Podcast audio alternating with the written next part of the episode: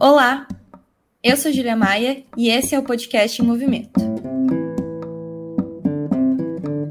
Em 2018, Bolsonaro venceu as eleições à presidência da República. Mesmo com as suas falas machistas, racistas, elitistas, ainda assim ele venceu. Ou seria por isso mesmo que ele venceu? A gente está em 2022, mas até hoje muitos de nós nos perguntamos como que isso foi acontecer. Com o Bolsonaro, a extrema-direita brasileira deu seu recado.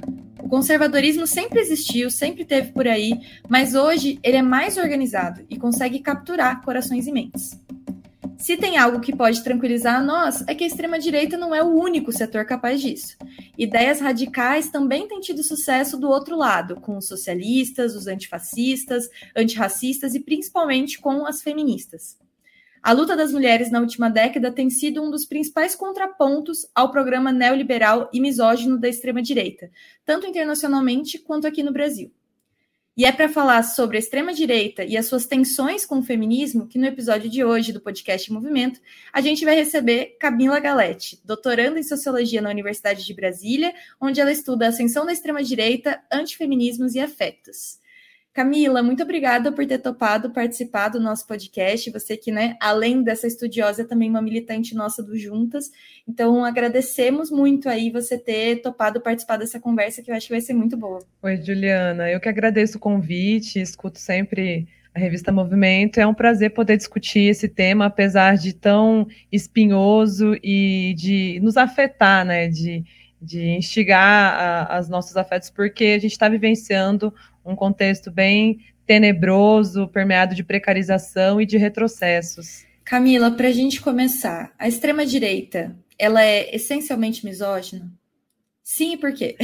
Sem dúvida, Júlia. É, a extrema-direita ela é misógina no cerne dessa, de, desse, dessa organização, né, dessa, dessa, desse ideário é, está né, fundante a misoginia, o racismo e todos os rechaços às minorias sociais e políticas, isso não é uma novidade, né? Você muito bem mencionou na introdução do, do podcast que o conservadorismo e a direita sempre estiveram presentes, mas nestes moldes que a gente está vivenciando agora, não tão somente no governo de Jair Bolsonaro, mas que vimos né, no governo do Trump nos Estados Unidos, bem como na Europa, é, em alguns países, né, e, e a ascensão que teve na França também a partir da Marie Le Pen, que essa extrema direita ela é misógina e ela também é, utiliza manobra as mulheres para poderem propagar essa misoginia. Então, o que há de diferente nessa extrema-direita é que a representatividade feminina ela existe, porém não pensando nas desigualdades de gênero, mas sim para reiterar o patriarcado, reiterar um discurso conservador e essencialistas dos lugares, né, de homens e mulheres. Então, se eu fosse é, dizer para você qual é a maior característica dessa extrema direita, é a misoginia, sim, porque eles ao, ao meu ver, eles conseguem enxergar a potencialidade e eles têm medo. Eles têm medo da potência feminista, da luta das mulheres. Então, o movimento que eles fazem de contrapartida é frear, é desestabilizar, é acabar com políticas públicas voltadas para as mulheres e minimizar todas as nossas lutas. Não, é interessante ouvir você falar sobre isso.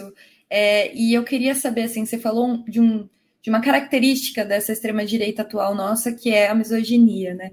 Mas no caso da extrema-direita brasileira em específico, a gente tem uma extrema-direita com cara própria, é, que tenha seus próprios diferenciais, suas características específicas, ou a extrema-direita hoje em dia internacionalmente é bastante homogênea, ou a nossa, inclusive, poderia ser até um produto importado, digamos assim? É, acredito que a extrema direita no Brasil ela tem as suas peculiaridades, né? Porque ela é fruto do seu tempo, né? A gente tem que ter dimensão que é, os países, não tão somente o Brasil, mas os países da América Latina, muitos viveram é, períodos muito longos de ditadura militar, ou, e o que fez com que militantes feministas é, pensassem em estratégias diferentes do que a realidade norte-americana e algumas da Europa de luta, de resistência. Então, tem essa peculiaridade, né? Nós é, a nossa redemocratização é muito recente, a inserção das mulheres na política institucional é extremamente recente. Então, na Assembleia Nacional Constituinte de 1987, A bancada feminina, para a gente ter dimensão, ela contava com apenas 26 mulheres, né? E, e, aí isso é muito recente, então o Brasil vinha amadurecendo, né? Num contexto de luta pela redemocratização, pelos direitos à cidadania, né? O que, que a gente compreende por cidadania, a participação das mulheres na política foi se consolidando na tentativa de, de pensar essas desigualdades de gênero e também ampliar uma certa representatividade. Mas aí o que, que a gente percebe? Que nas eleições de 2018, a bancada feminina que é, estava estagnada a 9% há muito tempo, teve um salto de 15%.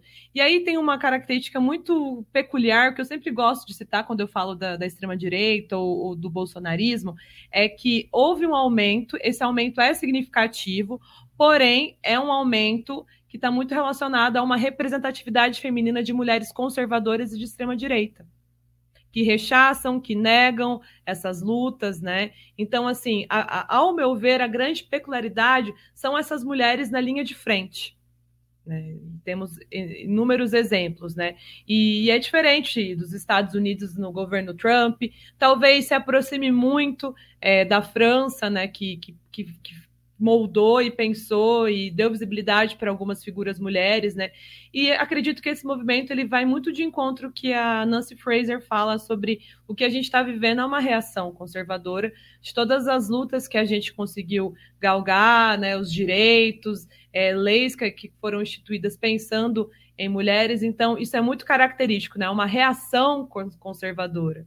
Esse recrudescimento é uma reação a, aos nossos avanços, né? E também uma característica muito de, de, de ressentimento, né?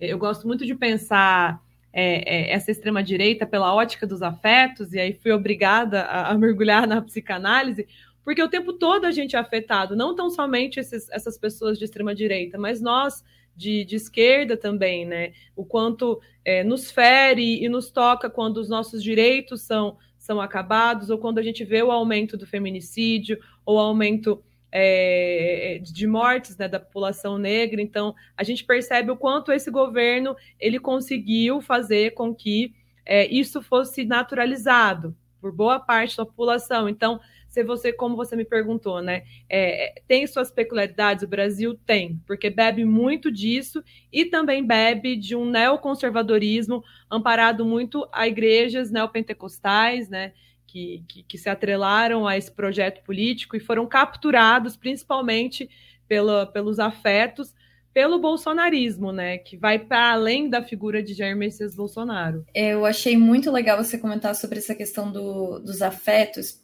quando o Bolsonaro foi eleito em 2018, eu acho que tiveram dois textos que eu li que eu gostei muito, que foi um da Rosana Pinheiro Machado, que era do é, o bolsonarismo venceu, a extrema-direita venceu, mas as feministas também, porque eu acho que fala bastante sobre essa pegada da reação que você falou. E eu acho que teve um que, se eu não me engano, é da Eliane Brum, que ela fala sobre como é, que ela toca um pouco nesse ponto dos afetos, e aí eu queria te perguntar um pouco sobre isso, porque ela diz de como para pessoas comuns, digamos assim, que faziam suas piadas machistas, que faziam suas piadas racistas, e para eles aquilo era muito normal, o avanço do feminismo, o avanço do antirracismo fez com que essas pessoas se confrontassem com a possibilidade de serem violentas, de serem pessoas que, na verdade, machucam as outras, de serem pessoas que, em coisas que para elas eram muito comuns e eram um jeito de ser, de se portar de se comunicar, como aquilo acaba virando uma violência e elas procuram, de uma certa forma, um discurso conservador, um retorno às coisas como elas eram. E a esses padrões e esses paradigmas que faziam mais sentido para elas. Assim, você também compartilha dessa, dessa análise? Sem dúvida. A Rosana Pinheiro e a Helene Brum, elas sempre trazem. É é, discussões muito lúcidas né, a respeito do contexto social e, e, político, e a Rosana é uma das minhas, das minhas maiores referências nessa discussão, porque ela ficou um tempão, foi uma das primeiras a, a pensar o eleitorado do Bolsonaro, né, as características, enquanto muita gente ficava afirmando que a maioria do eleitorado seria um eleitorado de classe média alta, ela falou, epa, não, a classe, é, é, é a classe classes baixas, de pessoas em situação de pobreza ou extrema pobreza também, foram capturados por esses discursos, principalmente por causa dos afetos, né? O que acontece, Júlia? O que, que são esses afetos? É, a gente tem que pensar que a sociedade é um circuito dos afetos, né? O Vladimir Safatli, que é um filósofo da USP, fala muito isso. Então, o nosso grande desafio é pensar, né, como esses afetos são mobilizados, né? Como que esses vínculos afetivos são articulados com o corpo político? Por que, que é tão relevante a gente pensar a produção desses afetos, né? E, e, e, o quanto esses afetos são canalizados, às vezes, na figura de um líder, né? E a gente percebe isso, as eleições de 2018 mostraram né, o quanto a figura de Jair Messias Bolsonaro caiu como uma luva, é, propiciando a um determinado grupo de pessoas um certo amparo. Né? E a política ela é muito permeada pela, pela, pela discussão do amparo e do desamparo. Então, quando pessoas se encontram numa situação de vulnerabilidade econômica, social, psicológica, elas se sentem desamparadas. Elas se sentem não pertencentes. E os indivíduos em sociedade, e agora a socióloga está on, né? os indivíduos em, em sociedade, eles precisam se sentir parte né? Por isso que é importante ser parte de um coletivo, fazer parte de algo que é construído coletivamente, o que a gente faz, né? E, e, por isso que o neoliberalismo ele tenta o tempo todo trazer a questão da individualidade, o faça você mesmo, a meritocracia. Então é, é uma disputa de narrativa que se consolida, né? E os afetos eles são mobilizados a partir disso, né? Eles também sustentam a produção de crenças, de interesses, de devoção a lideranças, né? E, e, então a gente percebe que, que esse movimento ele é importante para a gente entender, né? Política é paixão, há uma relação de paixão e como isso foi trazido pela extrema direita tem sido um desafio para pesquisadoras, militantes, para as pessoas pensarem, né? Como que a gente chegou até aqui? Acho que a questão se resume nisso, né? Como chegamos até aqui? E eu emendo essa tua pergunta com e por que chegamos até aqui nesse momento histórico? O que, o que, que a gente, o que, que tem de específico nesse momento que a gente vive que tornou possível que a extrema-direita se ampliasse e ocupasse esses espaços que agora ocupa? Ah, aí são inúmeros aspectos, mas ao meu ver o que sobressai disso, né, foi é, o foco de governos anteriores a, a, políticas assistencialistas e não terem como horizonte pensar a emancipação dos indivíduos. A aderência a um neoliberalismo ou neoliberalismo progressista, a Fraser, e trago novamente ela aqui porque ela é uma referência para mim, tenho muitas convergências com ela. Então, a gente chegou até aqui porque não foi pensado, de certa forma, um projeto político emancipatório para os indivíduos. Então, houve um processo de realocação de homens, mulheres, negros, LGBTQIA+, no mercado de trabalho. Muitos ficaram de fora, porque o neoliberalismo ele promove isso, né, a ascensão de alguns. Né? E aí ele, ele maqueia essa ascensão e ele fala, olha, como a gente é inclusivo. Né? Então, é, é, ao meu ver, isso se dá principalmente por não ter um projeto, uma estratégia política de emancipação. E aí a gente sabe, e provavelmente você concorda comigo, que não tem como emancipar os indivíduos dentro de um sistema capitalista, porque o capitalismo ele está pavimentado a partir do patriarcado, do colonialismo que sustenta o racismo e da divisão de classes. Não há um interesse em, em, em que essas pessoas tenham direitos é, sociais, direitos econômicos, não, direito ao lazer. Quer o maior exemplo do que isso? A classe trabalhadora ela não tem direito ao lazer. A gente não tem direito à cidade, né? Então é, é importante a gente pensar como que, que isso foi sendo trazido, né?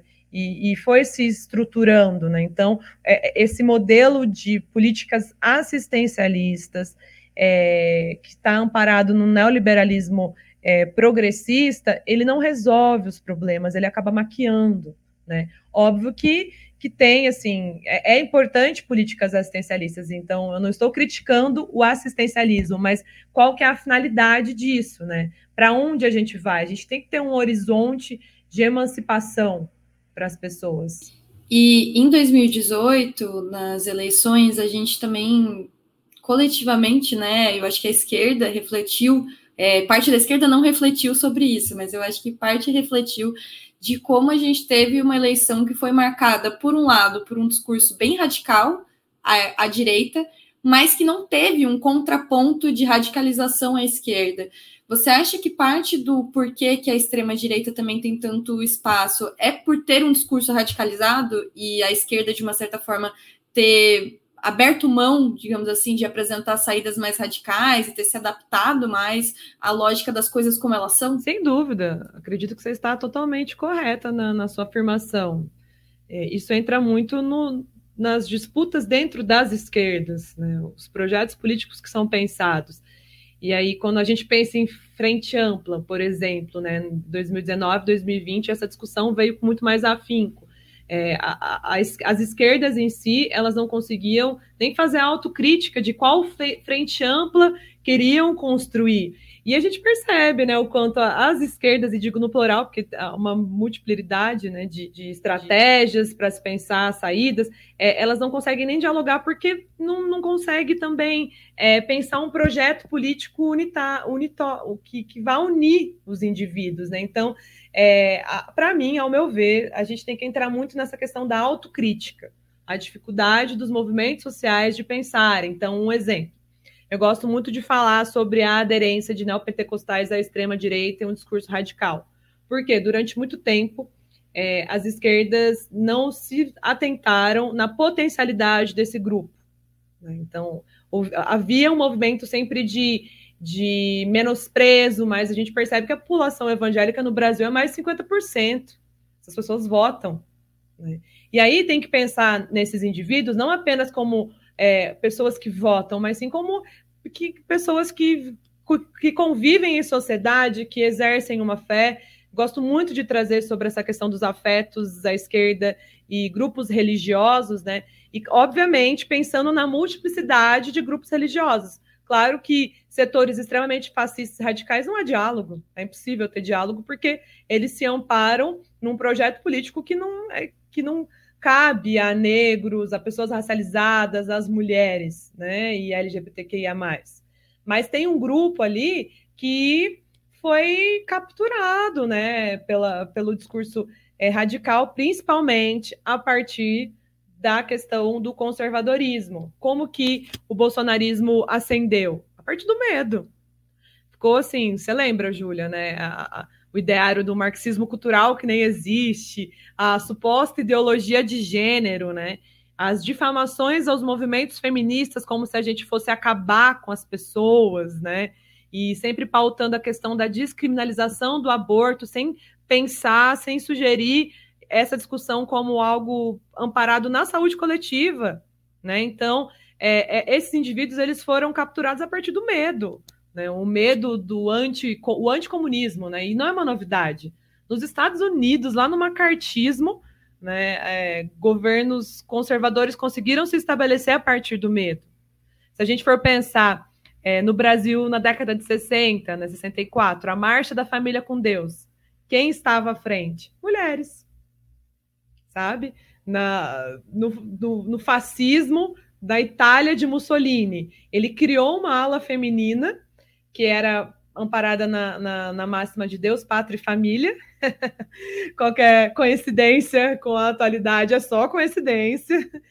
Por quê? Porque esses grupos, eles compreendem a potencialidade dos movimentos sociais. Por isso que há esse esforço de sempre desestabilizar e desmerecer as nossas lutas.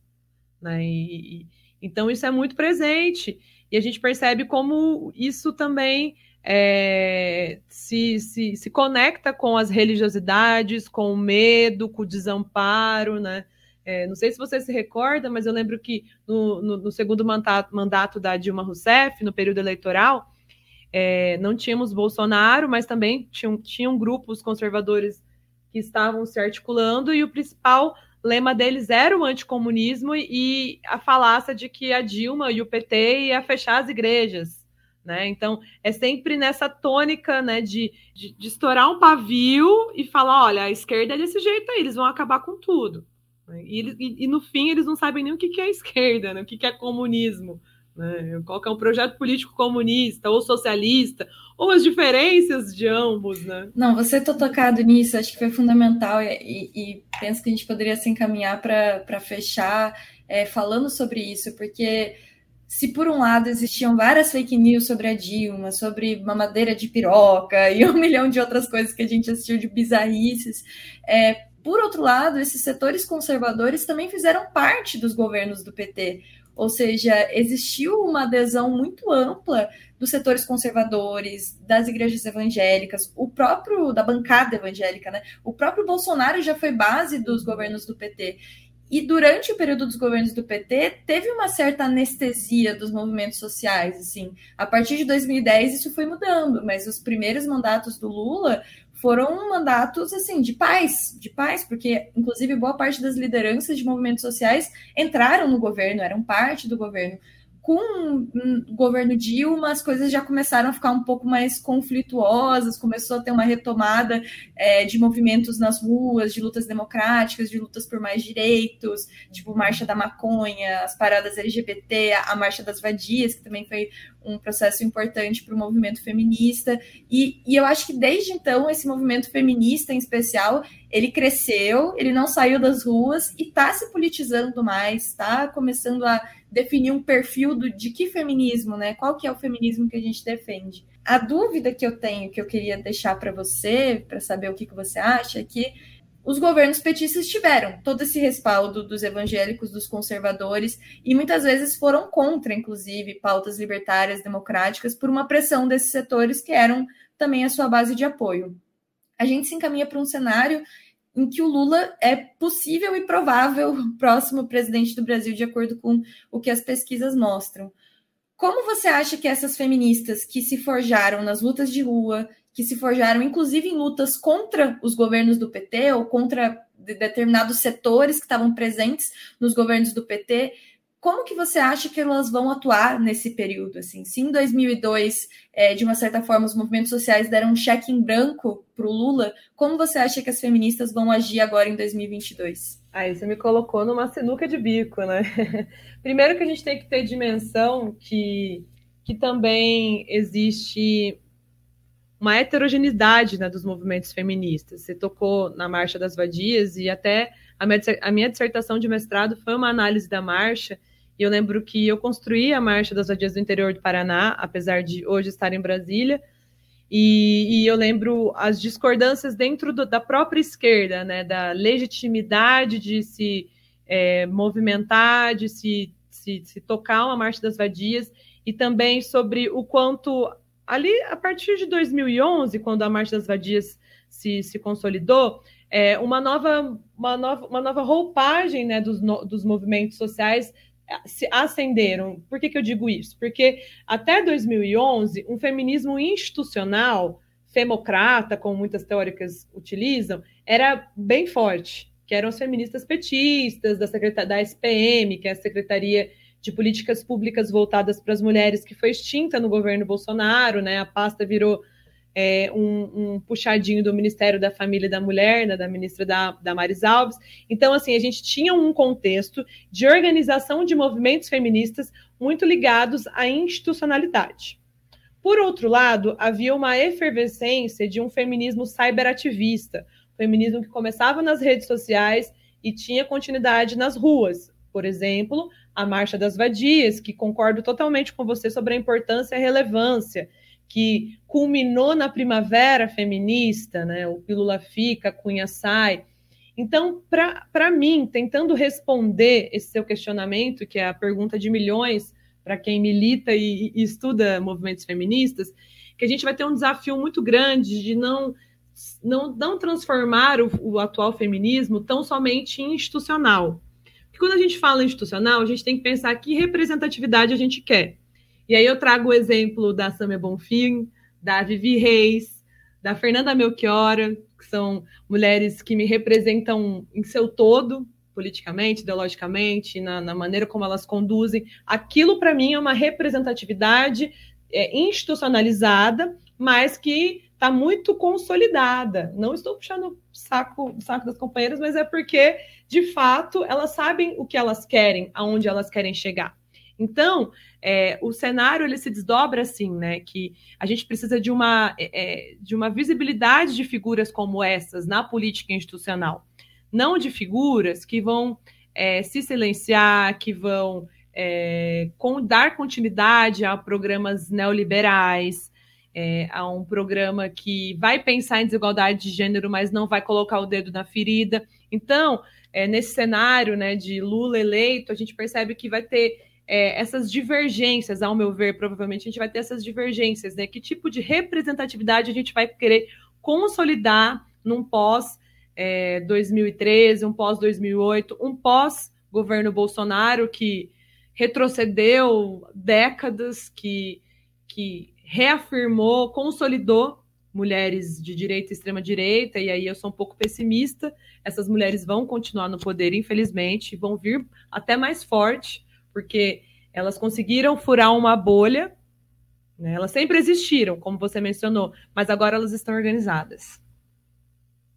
Isso é um problema para nós, porque dentro da política institucional elas vão, vão continuar dando trabalho. Mas é assim que é a política, né, as disputas de narrativa. Então, nesse cenário, a gente tem que também cobrar do, dessa nova, entre aspas, roupagem do PT, uma maior aderência das pautas feministas. Dilma Rousseff ela sofreu um golpe muito misógino, mas durante os seus, seus anos na condição de presidenta, ela não tocou em, em pautas que são essenciais para nós. É o que você mencionou também, do, do silenciamento para poder é, abarcar determinados grupos mais conservadores. Então, que postura o Partido dos, dos Trabalhadores vai ter perante isso, num contexto de aumento de feminicídio, de de políticas que estão acabando com corpos negros cotidianamente? Qual que vai ser a postura de um partido que, que vai estar no poder? Quais pessoas eles vão colocar ali? Que discussões eles vão encampar? Né? Se for para ter mais do mesmo, não estou comparando, mas se for para ter um alinhamento no que diz respeito a isso, é, vai ficar complicado para a gente. Então, acredito que o desafio vai ser construir uma política feminista institucional mas que tenha como horizonte a emancipação das mulheres, uma abertura de direitos, que consiga é, pautar as inúmeras violências que nós somos acometidas cotidianamente, não tão somente para é, quantificar, como a Verônica Gago diz, né, no, na potência feminista, mas sim pensando a luta das mulheres como uma caixa de ressonância de outras lutas, né? Porque quando a gente fala de movimento feminista, a gente está falando de direito à cidade, a gente está falando de precarização, a gente está falando de tudo. Saiu uma pesquisa recentemente, aí eu termino por aqui, que a maioria das famílias são chefiadas por mulheres. Então, as mulheres elas estão é, sobrecarregadas, o trabalho reprodutivo, afetivo, o trabalho de cuidado está destinado a nós. E cada vez mais é, pautado em nós, num governo neoconservador e de extrema-direita. E aí, como que o, o, próximo governo vai tratar isso? Vai colocar o dedo da ferida ou vai dar uma maquiada? Eis o grande, a grande questão. A gente, nessa conversa, você respondeu algumas perguntas, deixou outras para nós, porque eu acho que é também o papel o papel de quem reflete política no Brasil no mundo, que não é só respostas prontas, mas é também compreender os desafios que vêm, que vão exigir da gente sintetizar novas respostas, né? E atualizar as nossas lutas e atualizar as nossas formulações. Acho que a gente pode ir encerrando por aqui, Camila. Quero agradecer muito, muito mesmo a sua participação. É, acho que você, você faz um estudo que é fundamental para o momento que a gente está vivendo e que eu acho que também vai ser fundamental para as próximas gerações entenderem como a gente chegou onde a gente chegou e talvez evitar que as tragédias se repitam também, né? Então, muito obrigada por ter topado participar do nosso podcast, por ter aceitado esse convite. A gente segue juntas aí na construção do PSOL, de alternativas institucionais e também de movimentos sociais feministas aí na rua. Eu que agradeço, Júlia. Foi um prazer conversar com você e estamos juntas, estamos totalmente juntas para derrotar o Bolsonaro e para estabelecer nossas pautas na sociedade.